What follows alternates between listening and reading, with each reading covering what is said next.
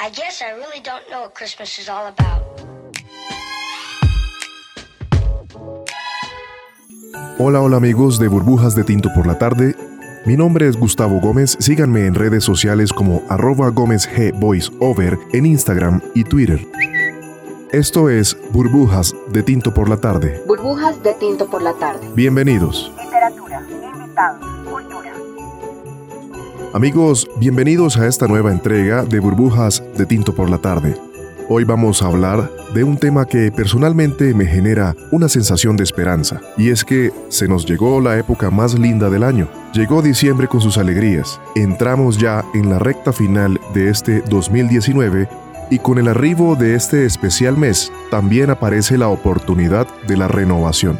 La gratitud de un año que se termina cargado naturalmente de altas y bajas, pero también de la esperanza de un nuevo ciclo que se aproxima con un abanico nuevo de posibilidades. Burbujas de Tinto por la Tarde. El día de hoy vamos a hablar sobre un poema cargado de ternura, ternura que solo puede percibirse en el amor de una madre hacia su hijo.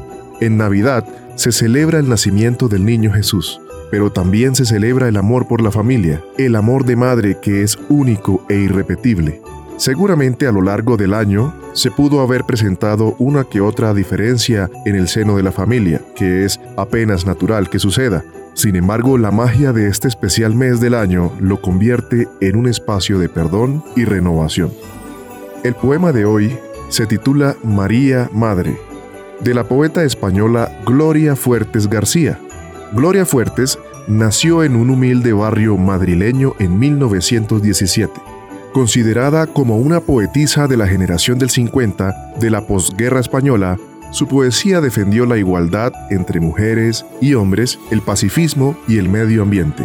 Vamos a escuchar el poema. Literatura, invitados, cultura.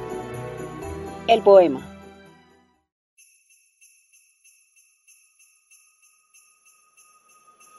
María Madre, Gloria Fuertes.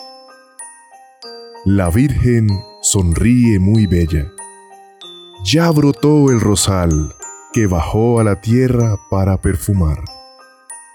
La Virgen María canta nanas ya y canta a una estrella que supo bajar a Belén volando como un pastor más. Tres reyes llegaron, cesa de nevar. La luna le ha visto, cesa de llorar. Su llanto de nieve cuajó en el pinar.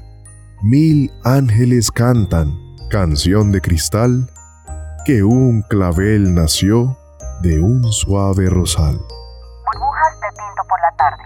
Literatura, invitados, cultura. La reflexión de hoy. Bueno amigos, y para la reflexión del día de hoy tengo el gusto de contar con la compañía y sabiduría de un gran amigo. Él es el padre Ever Liscano Quintero.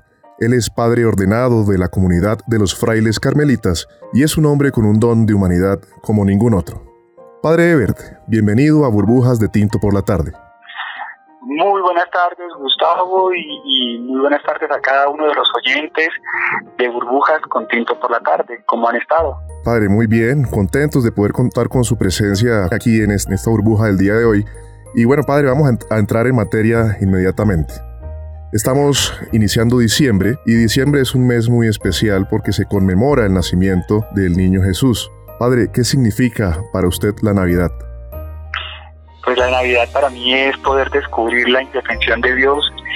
Es un tiempo donde nosotros eh, podemos contemplar que un Dios inmensamente grande, todopoderoso, se vuelve pequeño, indefenso, frágil, para que nosotros podamos adquirir también la característica de la, de la humildad.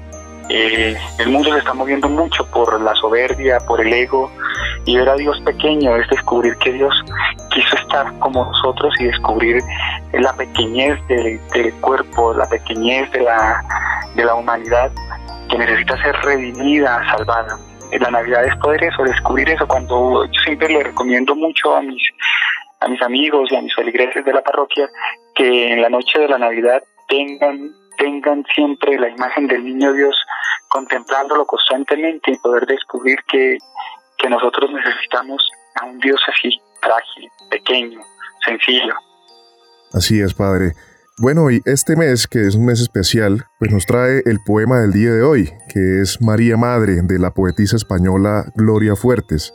Padre, ¿cuál es el rol de María como madre en esta conmemoración del nacimiento del niño Jesús?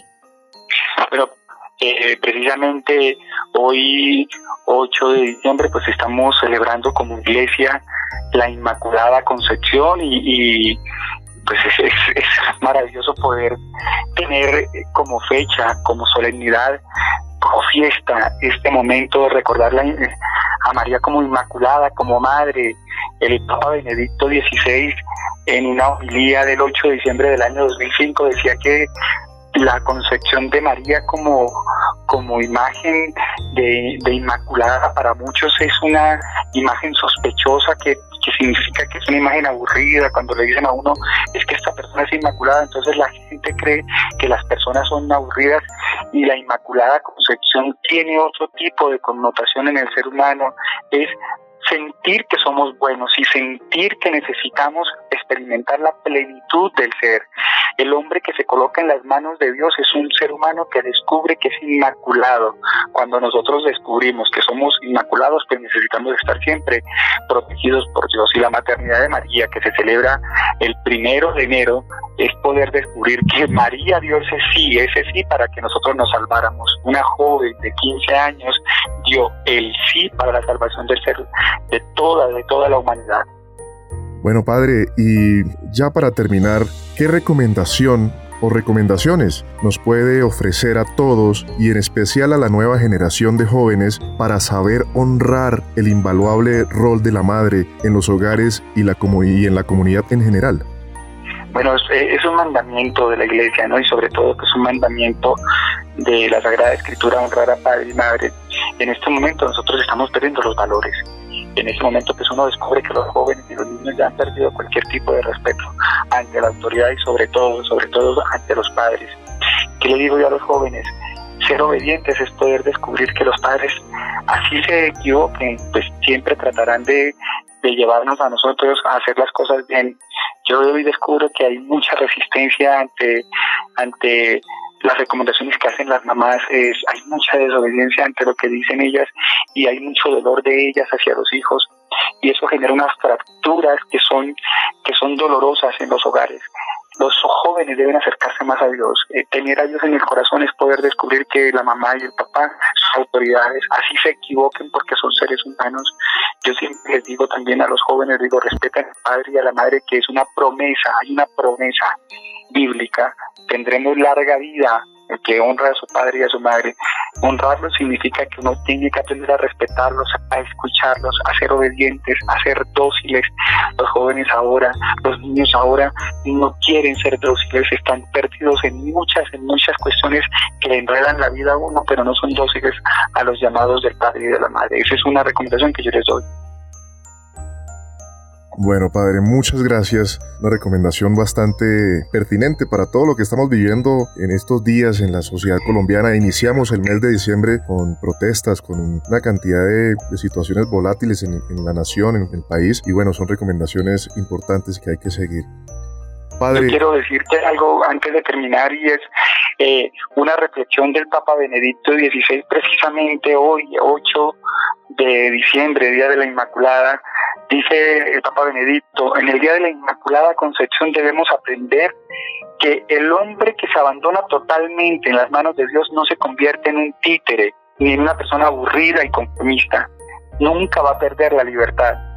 Solo el hombre que pone totalmente en manos de Dios su vida encuentra la libertad, la amplitud grande y creativa de la libertad para hacer el bien con tantas protestas que se han llevado a cabo y con tanto vandalismo y con tanta maldad, yo creo que a nosotros nos falta colocar nuestra vida en las manos de Dios para que nadie, nadie, ningún, ningún líder, nadie nos gobierne el corazón. Dios es el único que tiene el derecho y sobre todo la autoridad para mover nuestros corazones hacia siempre el bien. Así es, Padre. Ponemos en el nombre de Dios y en sus manos para que nos permita tener sabiduría y saber sacar adelante toda esta situación que nos aflige. Padre, muchas gracias. Gracias por atender nuestro llamado, por, su, por sus palabras. Eh, regálenos una bendición final y un mensaje final general para este diciembre.